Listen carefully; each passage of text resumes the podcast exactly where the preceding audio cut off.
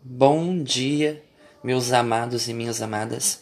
Vamos para mais um dia do Evangelho sobre o Novo Olhar, sendo do óbvio, em nome do Pai, do Filho e do Espírito Santo também, ressignificando vida, desconstruindo opiniões. Primeiramente, eu quero agradecer muito a meta que eu consegui. Eu acordei, levei um susto de 300 que eu precisava, né, antes de terminar o mês. Foi para 343.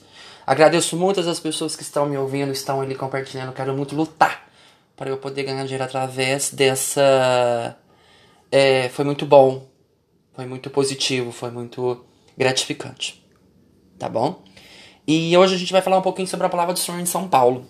Ali fala de coisas que a gente precisa aprender a agradecer a todos os momentos e a todas as circunstâncias. Que o Espírito Santo venha sobre mim, me ilumine, me santifique e me guarde. Amém. Exorta a Evódia, exorta igualmente a Sintique que vive em paz no Senhor. E a ti, fiel Zínzigo, também rogo que os ajudes, pois que trabalham comigo no Evangelho, com Clemente e com os demais colaboradores meus, cujos nomes estão escritos no livro da vida. Essas pessoas foram que trabalharam com São Paulo apóstolo, sabe? Eles simplesmente colocaram em questão tudo que eles fizeram e estão escritos no livro da vida. A livro, o livro da palavra de Jesus, né? Que eles estão aqui é, sendo reconhecidos e também no escrito da vida, porque parece que eles já tinham, né? Vivido pelo Evangelho é atravessado uma vida, né? Porque quando se vive para Deus não se perde, se ganha, né? Alegrai-vos sempre no Senhor, repito, alegrai-vos. Sejais conhecida de todos os homens a vossa bondade, o Senhor está próximo. Realmente, a pessoa que está em Deus, ela tem que se alegrar o tempo todo, ela tem que festejar, mesmo na tristeza que as pessoas tentam tirar, mesmo ela se atacando, mesmo te perseguindo, mesmo ela não sendo aquilo que ela passa para você, não importa, importa quem você é diante de Deus, não que as pessoas enxergam de você. E a gente fica nessa luta, né? A gente querer sempre precisar da aprovação do outro, de querer impressionar o outro. E a gente tem que sair dessa, desse círculo vicioso, né? É, não vos inquieteis com nada, em todas as circunstâncias apresentai a Deus as vossas preocupações mediante oração, as súplicas e as ações de graça. Ou seja, a gente se inquieta com tanta coisa, com o que vai comer, com o que vai vestir, com o que vai falar, com o que vai pensar, ou com o que os outros pensam. Então a inquietação vem tomando conta muito do, do nosso coração, principalmente nessa, nesse caos que o mundo está vivendo durante a pandemia, né? Eu não gosto de ficar tocando nela, eu gosto de viver como se ela não existisse. Eu tô assim, ela tá ali. Mas eu também não posso ficar toda hora me inquietando com essa doença que tira a paz e o sossego. Já tirou a família de muita gente, já levou pessoas que não devia ter levado, é, trouxe caos, aumentou muito a as crises de ansiedade, de pânico das pessoas. E assim sucessivamente tem acontecido várias coisas no coração do ser humano. Então a gente, em todas as situações, tem que poder aprender e circunstâncias, aprender a louvar, a glorificar nessa hora que nossa alma se fortalece.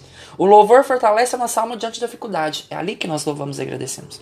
E a paz de Deus, que excede toda inteligência, haverá guardar vossos corações e vossos pensamentos em Cristo Jesus. Ou seja, a paz de Deus vai nos guardar. Você pode ter toda a inteligência do mundo, tudo que for, mas a paz de Deus te guarda. Porque você tá consciente, você tá tranquilo.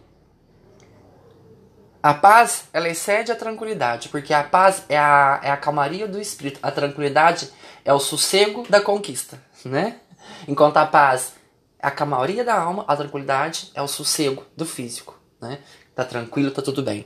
Então que a gente aprenda a deixar que Deus fale mais alto por nós e que nós confiamos mais em Deus e criamos essa paz.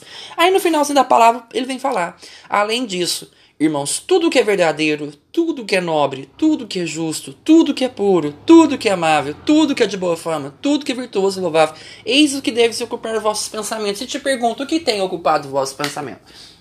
O que, que tem te angustiado? O que, que te tem provocado? O que, que te tem causado dor? O que, tem te inquietado?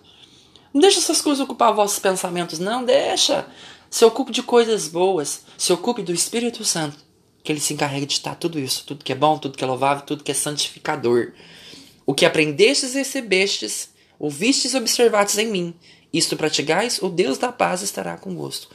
Tudo que nós aprendemos, a gente precisa aprender a praticar. Só que não é do dia para a noite, exige um processo. Conversão é todos os dias. É algo que a gente vai transformando, é a metanoia, a transformação da mentalidade. Precisamos buscar o que é louvável, precisamos buscar aquilo que realmente santifica e purifica a nossa alma.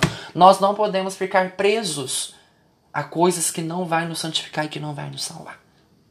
Então que essa mensagem de hoje possa te abençoar e te levar a um verdadeiro profundo amor de Deus. Amém? Louvado seja nosso Senhor Jesus Cristo, para sempre seja louvado. Que Deus vos guie, vos proteja, vos guarde, meus amados e minhas amadas. Amém.